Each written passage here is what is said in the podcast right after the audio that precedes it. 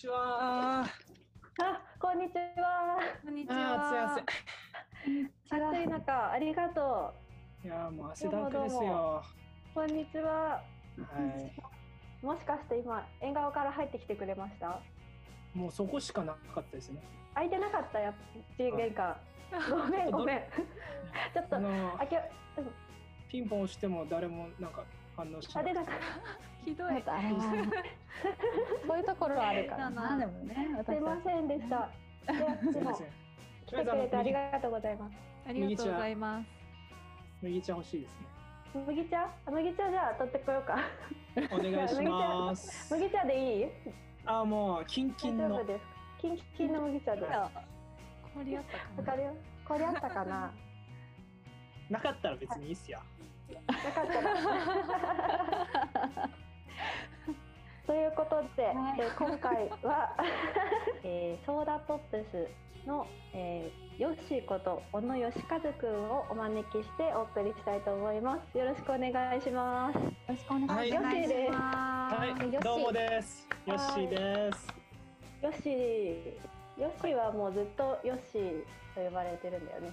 いや、もうあの、3歳から、歴3歳からは長いです。長い何歳なんだ。多分ヨッシーっていう業界の中でも随一の、ヨッシーよ。はいや、ちょっとなんかマリオのヨッシーマリオのヨッシー強い、やっぱり強いよね。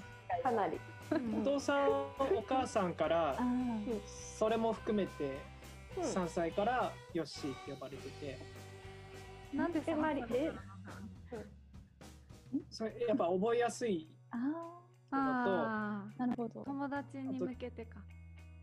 兄弟が上に2人いてうんあ、そうなんだ。兄弟とかの友達とよく連れてかれることが多くて、うん。うんうんうん。うんうんまあ、ヨッシーって言ったらもうザ・小野義和だよねあ、でも確かに末っ子とかはあだ名で呼ばれやすいかもしれないね。可と愛がられていうのがはいというのがヨッシーということで。そういうことですね、大丈夫ですか？ね じゃあソーダポップスというバンドバンドじゃないこれは、えっと、音楽プロジェクトっていう話を聞いたんですけども。そのソ,、うん、ソーダポップスっていうものをですねみんなに知ってほしいなって思うんだけど、うんうんうん、ヨッシーからちょっとご紹介をしてもらってもいいですか？ソーダポップスについてですね、そうなんかメンバーでも話し合ったとか。なんかまずそもそものきっかけが、えー大学のあの、まあ、前の回でも出てますけど現代音楽研究会うん。というサークルに、まあ、1年生の頃から入ってまして。原音です。原音ですね、このあのラジオでも取り上げられてますけど。うん。そこで、はい、あのやっぱりオリジナルをあの学園祭に向けてうんうんオリジナル曲を作ってました。うん、じゃあ最初、うん、そのメンバーはサークルのメンバーってことだね。最初はもう誰もいなくて僕ヨッシーっていうのでうん学園祭出てまして、あ、そっか。覚えてるそれは。はい、あの、うんうんうん。ね、ポスター紙、うんうん模造紙にね、よしとか最終日のいろんなもう僕がびっくりするようなうん人たち先輩たちでうんうん。でその大鳥の前だったと思うんですよ2番目。てね。うん。えー、うんそっか。えっと、2000何年 ?2014 14年。年？うん。うん確か、まあだ、カットすはいはいるかもしれないですけど、その日はもう、あのワイキキビートとかブルシットとかうん。もうなんなんなんだかすげえ人たちの間に挟まれててもうとても怖かったんですよね。確かにそうだね。そうだよね。考えるとでうんなんで1年生でしかもあの現代音楽研究会のフリーペーパーの紹介文ではうん。とかあとバンド紹介に画像があったと思うんですけど、うん、あったあった。黒塗りの真っ黒な「ヨッシー」って隣に書いてあるやつであーあれね。1年生丸出しだなって思って。それがいいよねうんそうそう、それがいいんだよね。そうだよね。あのサイトはななかなか尖ってるというかうんうん。でさらに、まあ、すごい長くなりますけど、蓋を開けてみたら、もうとんでもない人の数で、うん。たくさんいたよね、見てる人。たくさんいたね、あの時。うんうん。でも緊張しまくりで、まあ、そこから、うんうんそうだったんだ初ライね。ブだったわけではないよねいや、初めて、もう人生で初めそうて、なんだ。全然そう見えなかったよ。ねえ、なんか今までやってきたのかな。はいあの、もう初めて作詞作曲して、初めて人前でライブする。あ、それは辛い、ね辛いってか。こ。れはすね。ね。すごいね。そうでそこでってすごいね。ねでそのね知、らなかった。その日の対バンもね、本当豪華キャストで、うん。豪華だね。ななんでここなんだろうってずっと、まあ、ビクビクしながら。あ、そうだったの？えーねそれは知らなかったとその一年生を入れたかったのかな。うん。うんあそれはなんかそうだよね。伝統みたいな。うんそうそうそうそやっぱね、あの、ルーキー、ルーキーだからってこう、最初とかじゃなくてね。うとにかくねバラエティーを大事にしてたと思う言言ってましたね、うん。会長も。うん。会長会長かそうか、会長か。ああの会長って斉田さん？長、斎藤あ斎藤さん言ってましたね。うんそうだね。言ってた言ってたそれがじゃあ受け継がれてたんだねそうかもってね。いうのを僕はもう再認識しつつも、このこのラジオを聞いて、ーあ僕いや素晴らしいね。はい。うん。2回、3回聞いてるんですけどね。いやもう怖すぎるよ。ありがとう。コアなね、嬉しい嬉しいねお杞憂な方です。そのスムーズにできたらと思って、その皆さんの人間性も観察しながら、え可愛いな。ー。誰が観察されちゃった。ね。観察しながら聞いてました ね。はい。声聞き分けられたの。ああ、もう大丈夫です。あ、あそう。の、ポタト、ポテトポタト、ポすみません、僕、はい。バンド名、バンド名は、うんうん。バンド名一生覚えられないんですけど、うんうん。ポテトポテト？うん。あ、そう、ポテトポテト。うんうん。確かに。ごめんなさい。ホタテホタテともかわい。いねうん。あのかわい。いホタテホタテとか言われるから大丈夫。ホタテホタテ。かわい。いいやでもあの、じゃがいもっていうのは認識してたんで、あうん。あ、そう、じゃがいもね。そうそこは、そこはブレてないです、その部分は。よかったまあ、とりあえず、その あの、ミッチーさんとはね、ミッチーさんって 発音があ、発音がかっこいいみんな知らないからあれなんだけど、うんいやもう本当ね、脱線しまくりでごめんなさいあ。全然全然。シネマ研究会に入ってて、うん。うん同じサークルのあさ同じ大学のサークルですねうん。で、ミッチーさんそこの先輩で、うん。うんうんうんでその時ぐらいから知り合いで、うん。でめちゃめちゃミッチーさん好きで、うん。ミあッチーよし好きな。もミッチーファンか男の子みんなミッチー好き。そう男の子好き虜にするっていう。でそれであのサークルでもすげえかっこいい曲いっぱいやってて、あーうんうんうんうんイケボイスだからうん。ポテトポテトは始まったぐらいからずっと聞いてます。あ、そうなんだ。ありがとう。そうなんです。ありがとうございます。うんうん。っていう、まあ、いいよまた話戻しますと、そのうんうん1年生の時にそこで初めて人生初のうんライブというものを経験し、うんうんであんなになんすごい愛のある空間うん何回もあの YouTube の動画見返しちゃうんですけどああの送ってくれたもんねうん。そのジョン・レノンが言うイマジンってここなんだなっていう感じの。もう壮大ですね。ってぐらい思ったの？いやもうあれがジョン・レノンが言うイマジンっていうのがうん。僕の世界の中ではジョン・レノンのイマジンはあそこだったんですへえかっこいいなその話はそれかっこいいかどうかはまあわかんないいやいいいいと思う っていうか最初の人生初のライブでそれを感じ取れたのはものすごく幸せなことだよね。そうだね。そうだね。それはそうかもね。うん。いやー、毎日幸せです。へえ。そうだね。でもさ、甘えんの最初のライブの時も、すごい温かさ感じたよね。うん。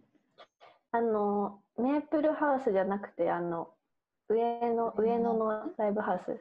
うん。そうそう原音ゃなくてあ原音の方か。原音外ではなくて。そうそうそうそうそうそああのサークルのライブう。ね。サークルのあサークルのライブはねじゃない？そうそう本当でもでも本当そう。よみんながねなんかすっごいちゃんと聞いてくれるんだそうよねそう。し真剣に。そうなんだよね。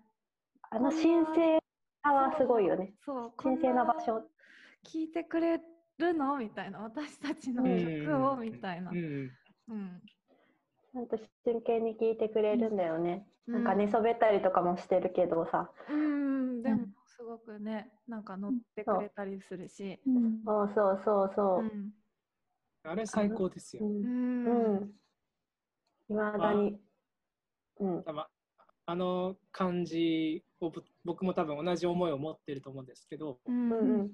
経験して、うんでもっと音楽が好きになって、う。うんんあれがスタート地点、ソーダポップスの原点。うんうんうん。最初のライブがこうすごいあったかいとかさすごい良かったものに自分として残ると次からもっとやりたいってなるよね。うん。そうですね、うんもっとうんなんか音楽をやってみたいなって思えて、うんうんまたそこで発表したいなというやる気が出るというかね。うんでそのあとすぐにクリスマスライブがあるじゃないですか。あるうん、ね。こうプレゼント交換するやつね。はい、2ヶ月とかすぐうんでそれまでにもう一回曲作ってやろうと思って。あそうなんだ。いいねいいね。ね。なんかそそういう場所だったね。う。うん。んはい。で一生懸命曲作って、まあ、一応できたんですけどうん。当日2つ上の先輩12の先輩うん。もあの緊張してるんですけどどうすればいいですかねっていううん。話をして、うん。ちょっとコンビニ一緒に行こうかってなってうん。いい。いいんだよって言われて 何それ。誰それ。誰？誰？僕の記記憶が記憶のある限りではいい。でまあいっぱい注目されてる中でうまくできず終えて、うん。まあ、結構悔しく悔しくなってなるほど。2回目はそういはそうはいかなかった。1回目みたいにはいかなあかったうま。うんあの時すごい1回目がうまくいきすぎたから、うんあまあ何も何がともあれ結構悔しくてうまくいかなかった、うんうんうんうんもうそのね先輩が悪いとこは僕は思いませんけど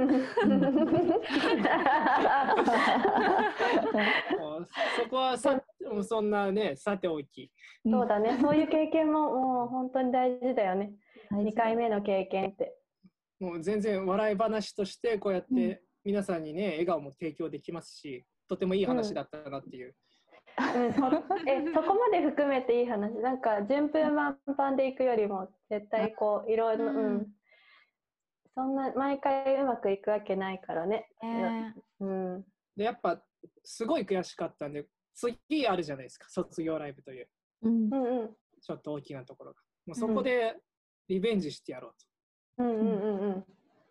でもそこからまたいい話につながってくるんですけどでもその勢いに乗ってそのライブ、えー曲を演奏した後にもう速攻メンバー誘っていうか、そのうまくできなかったんでう。うん。ん卒業ライブでやりますって言ったのかな。あんましもう覚えてないけど。ううんんそれがもうソーダポップスの始まり？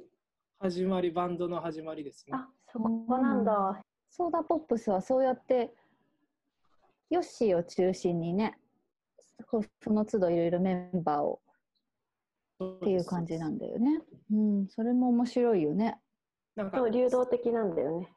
その時はあんましもう曲作る曲を作るっていうのが一生懸命でうん何も考えてなかったですけどうんうんでやっぱいちいち卒業してメンバーいなくなってうん。速攻。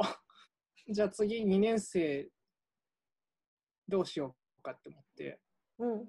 バンド楽しかったしもうすげえ本当最強のメンバーでまあねあのミッチーさんも言ってたけどやっぱゲストの人ばっかは喋っちゃうんだねこれって。いやいや、それでいいん回だですよ。から。うんそういう回なんです。うん OK です。オはい OK です。OK です。真似したくなっちゃうんだよね。よしのモノマネすぐできる。それで、えーっとね、それでバンドメンバー考えたときに、僕はクラシックギター研究会っていうサークルにも入ってたんですけど、えー、あそれだけだったの？え。ーまあ、サークルはめちゃめちゃいろいろ入ってて、うん。うんで、そこで2つ上の先輩、うん。もうめちゃめちゃいい先輩がいまして、もうマジでめちゃめちゃギターうまくて、ううん。んで、その人バンドもやってたんですよね。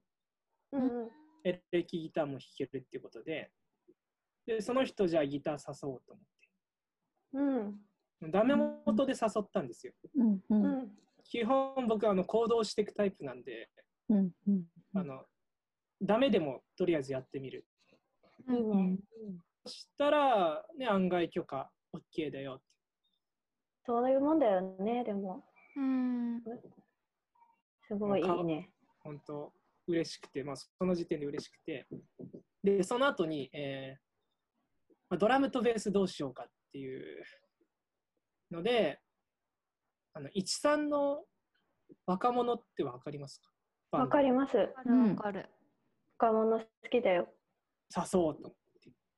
うんうん大丈夫かな？でも、まあ、誘ってみようと思って。ダメ元で誘ったら、全然いいよってことで、おお、すべて成功してますね。うまく、うんねねえ、すごい一人も断られてない。え。うん。ベースは、あの、ミートパイハウス。うんうん、昨日のライブに出てたね。ベースがめちゃめちゃうまくて、誘ったら OK で。うんうん。で、あと一人キーボード誘おうと思って。うん、でというのも、え3曲目にできた曲が、あの真夏のロマンスって知ってます？知ってます、私は。送ってくれたから。あれめちゃめちゃすごい曲じゃないですか。なんかすごい壮大な曲だよね。壮大でなんか展開もなんかなんかえ映画見て、映画の中にいるみたい。うんそうですね。うんその構成が3曲目に作ったの本当って言われるぐらいの。そう、構成がすごいんだよね。だから普通 A メロ、B メロ、サビじゃないですか。普通は。うん。ななんて言ったらいいんですか ?D メロとかも D ダッシュとかどんどん出てきちゃって。ああ、うんうんうんうん。なるほど。だけそういうのど、、そういうのなんて言うんだろうーん。展開がね、とにかく。う。展開がすごい曲。がすごい曲なんだ。うん最後、なんか拍も変わっちゃうし。ああ。そういう、ねうんうんうん。まあ、まあ、一言にするとシンプルに言うと映画みたいな曲。うん本当にロマンスロ、ロマンチックなうんうんうん。曲なんですよね。で、まあコード進行とか構成は全部自分でやるんですけど、うん。なんかアレンジしてくれて、バンド用に。うんそれ、えっと、今言ってくれたのはギターの人？そうです。簡単なデモテープみたいなのを作ってくれて、うんうんうん。でそこからメンバーに渡して、うんううんんうん。さらにあのドラムとベースアレンジ加わって、うん。でその真夏のロマンスと並行して、ラップの曲作ってたんですよ。うん。へえ。シシティって曲わかります？あ、それはわからないかも。聞いたらわかるかもだけど。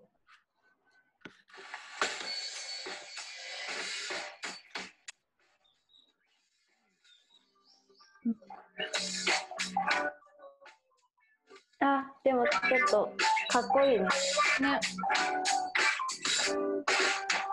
こういう、うんうんうんううんうん。ん。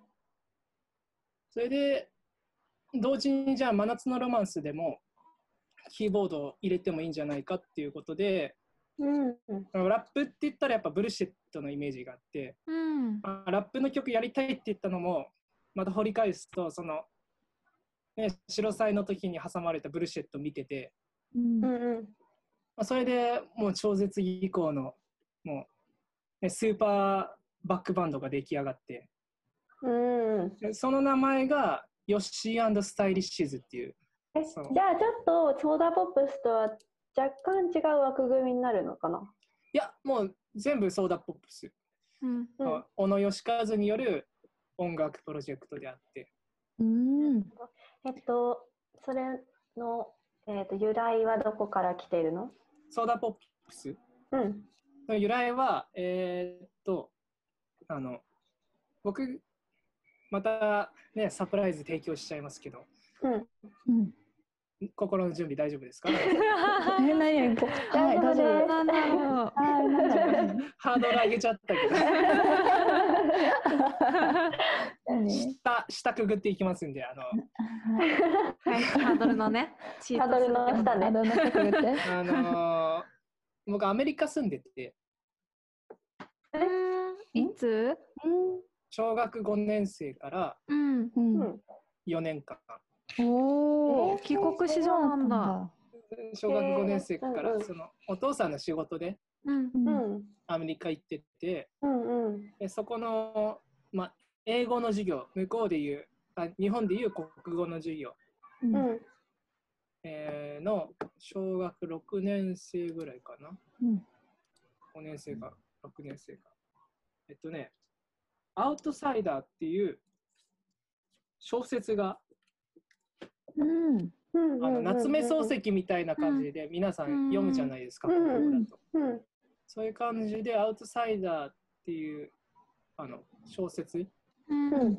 文学があって、んそこに出てくる、あの、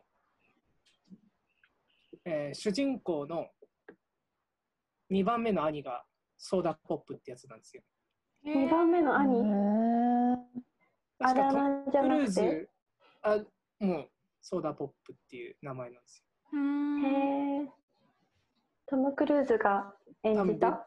多分出てるか何だったか、まあ有名な人出てるんですけど、うんうんうん。映画になってるんだ。あ、なってます、なってます。うん。その主人公がポニーボポニーボーイ、ポニーボーイっていう、うん兄がソーダポップっていう名名前で、で三一番長男がダニーだったっけな、日本語にで言うと。っうんうん。ていう三兄弟で、そのやっぱね、主人公みんなかっこよくて、うん。で今。ずーっとソソーダポップって名前がずーっと僕の中で残ってたんですよね。うんそのうん。アメリカから帰ってきても、うん。なんかずっと頭の片片隅にあいつがキャラあのキャラクター、うんあの出てきたストーリーのやつが多分憧れてたんだと思いますね、うんそのうんキャラクターに。ずっと記憶に残るところがあってで、まあ、音楽始めてその小説自体の内容もとってもよくてうん。へえ。うんうん。ソーダポップ、まあ、ポップスみんなキャッチーなメロディー僕いっぱい作ってるんで、うん。まあ、ソーダポップスにしちゃおうかなっていう,、え。なるほどうね。んっていうので、まあ、スタイリッシュズもうどんどんは話進めていきますけどうん。もうで今その次13が卒業した後ぐらいがえっとこの今日流すと思うんですけど「オーマイベイビーと青春うんああ。はいはい。」を作ったメンバーなんですよね。うん。ああ、なるほど。えっと、そうだね。い今の形じゃないけど、なんかね、今の雰囲気がその時できてたのかな。一番そのぐらいでできたのがそれぞれみんな生活があるし、みんそのその人の時間をもらって一緒に音楽やってるわけだし、うん。本当だね。お互いがねやっぱ幸せになっていきたいから。ううんんうんうん。でその一緒にかかった人たちはやっぱり僕のその音楽とてもいいって思ってくれてるし、うんううんんってことでどうやったらその継続できるシステムができるかっていうので、まあソーダポップスという。うんうん。簡単に言うともうだいぶハブハブはい。プロジェクトになったんだ、そうういう。んえでもすごえーそうい気持ち聞くとわかる、うん。それ。う。うん。んそうだね。ね時間をもらってやってるよねとかね。そうそうそう。あの社会人になってからさあの仕事とねね。バンドを続けるってなるとね。そうそう。ね大変だもんね、そこの。うん。わかる。で、だね。まあ、自分自身が社長だと思ってやんないとって思って。ううん。んおおでどうやってそのまあ音楽を続けていくかってなるとみんなにもその還元したいし。でうん音楽続けるには結局お金も必要だしじゃあどうするかって考えた時に収益化、うん。まあ、その音楽を収益化するかどうかっていう部分は僕の中でも、まあ、そうじゃないっていうのもあるけどうん。うん。どまあねやっぱやや続けていくって考えた時はもう仕方ない。経営うん。経営していくってことはやっぱそのね人からねお金もらうわけだからクオリティも音楽を提供するクオリティもしっかり高めていく。でその一緒にやってるメンバーにもうん。よりより一緒にうまくやっていけるように。っていうことを考えた時に、まあ、今の時代どのような楽曲の提供の仕方がいいかっていう話で僕23回目ぐらいに5つし下の後輩ってことでもう登場してるんですけど、ああよく聞いてるね。私もそのは その話をしようと思ってたんだよ。ヘビー実はね、このポッドキャストでね。うん。はい、うん。ヘビーリスナーの人は気づいた？もう多分。5個下ぐらいの後輩がっていう。あもう最初から自分最初から気づいてますあ気づいてる？う そうそう後々呼びたいなと思って、うん。伏線的にちょっとね入れてみたでも最初からあ、うん。私だって 分かったかやっぱり。でまあそのプレイリストとかうん。アルバムっていう話ありましたけど、うんうん。あの初めて聞く方は2回目か3回聞いてください。お このね、ポッドキャスト。そうする2回目かと3回目。うん。よりこの今のこの回をより楽しめますんで。おー ありがとうございます。めちゃめちゃおすすめしてくれる嬉しいでまあ今の時代やっぱりその、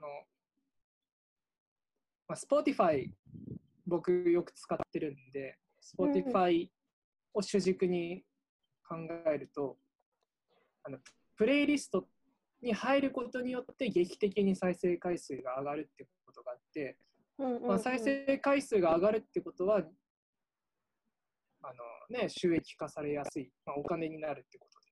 うんうんうんプレイリストに入るっていうのはどうしてかっていうと、あの知ってもらうきっかけ、うん。そもそも、まあ、音楽作ってで配信したとしても認知度がないとそもそも聞かれないし、そうだね、うん、どうやって触れるきっかけを、いい音楽を作ったとして、うん。全く知らない人に聴いてもらうきっかけを作るにはって考えたときに、はい。まあアルバムではなくて、うん。いろんなジャンルの、もう以前から、ね、いろんな曲は作ってたから、ヒップホップめちゃくちゃ好きな人が、うん。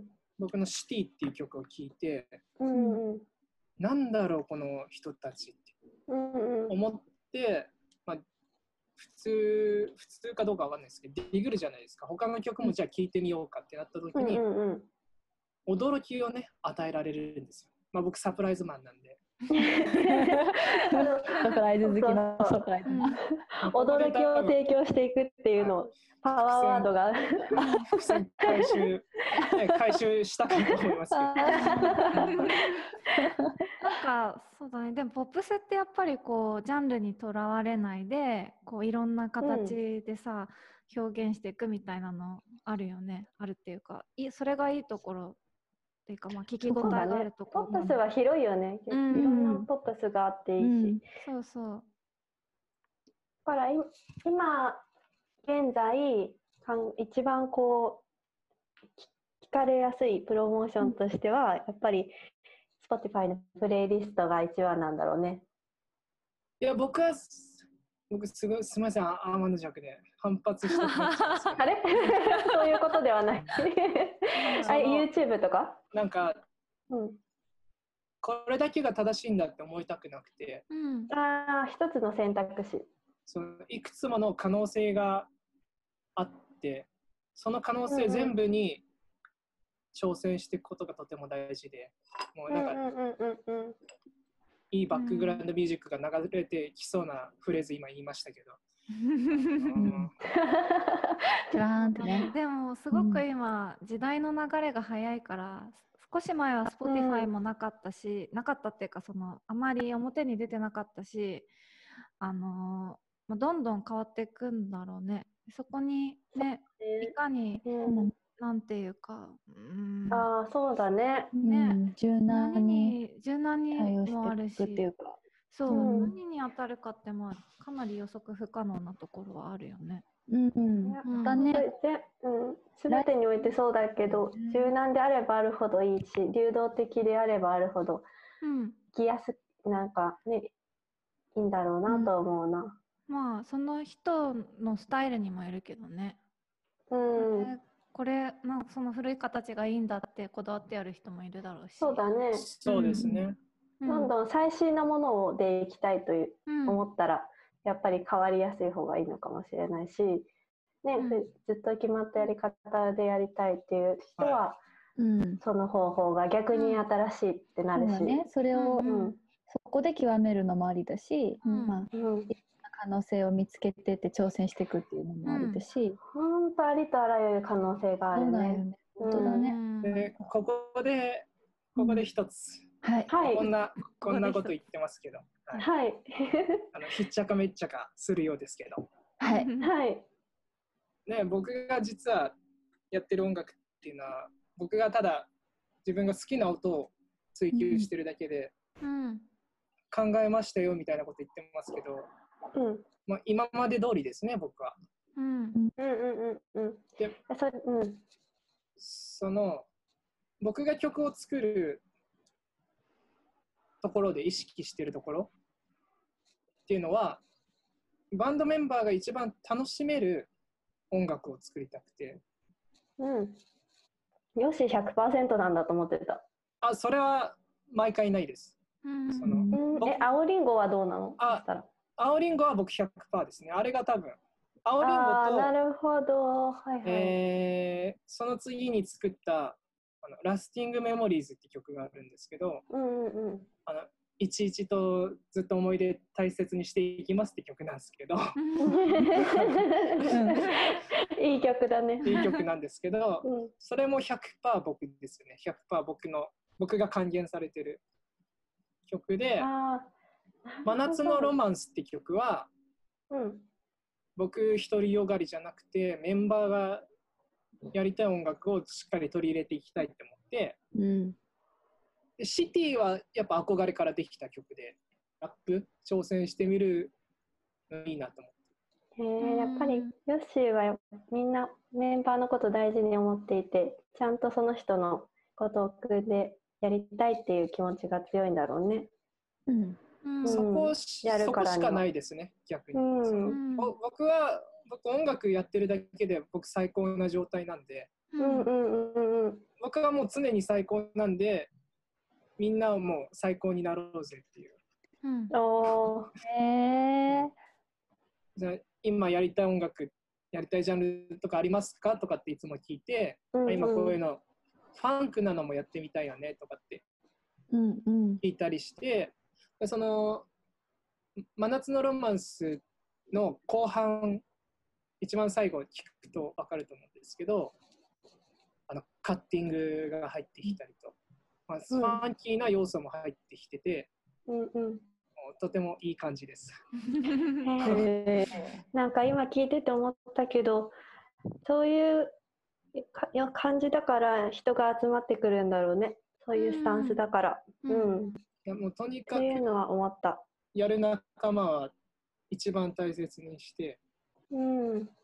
うんいいですね。うんそこそこが軸になってだけどやっぱり僕が曲作らないとっていうところがあってうんうんうんうん。おカラスさんかな？カラスさんかな？どこのカラスさんかな？結構鳥いっぱい飼ってるからね。わかんない鳥鳥使いみたいな甘えんの古民家はさ、どこの場所にあるんだろうね。それはもう秘密、秘密にしとこうか。うん。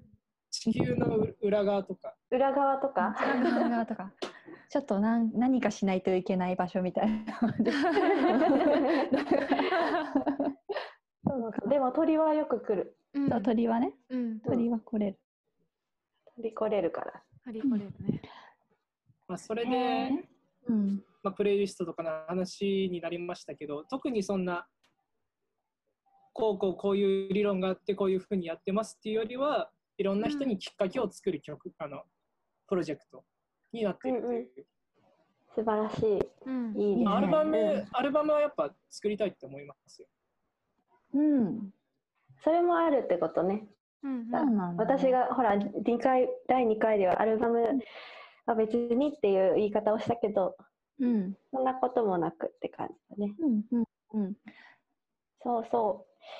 じゃあさっき、えー話の中に出た、えー曲たちがあるんですけれども、ヨッシーの曲いろいろ言ってもらったんですけど、その中から、えー今回曲を1曲かけさせていただきたいと思うんですが、どの曲を、えー選んでいただけますか？えーまあ、順番があるんですけど、はいはい。うん。まあ、ラジオなんで順番関係なくうん。みみんなどっちの曲も好きなんですがもう一番最初にはやっぱ「オー一番マイベイビー最初に、うん、うんうん。聞いてもらいたいのは、オーマイベイビー。みんなでいやサビーこれね、叫びたい、うん。叫びたい。叫びたい。叫びたい。いやーこの、この梅雨のジメジメした時期に叫びたい。はいみんなで。うん。あは一つポイントがい。ありまして、うんポイント？実はあの、まあ、リンクがあるんですけど、うんあのキャッチコピーとかもしっかり考えてて、うんうんまあ、そのリンクからねやっぱ飛んで聞いてもらえるとより曲の背景が分かるんで楽しめるんじゃないかっていうのをあーはいはい。リスナーにお伝えしたいです。あ、じゃあリスナーの皆さん、ぜひリンクからはい、言ってもらって、背景とともに、に聞いてもらいたいと思います。Yes, please. じゃあ、えはい、お願いします。Yes, please.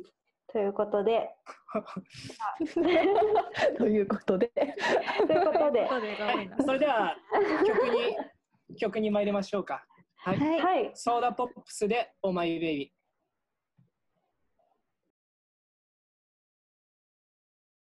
行くぞお前ら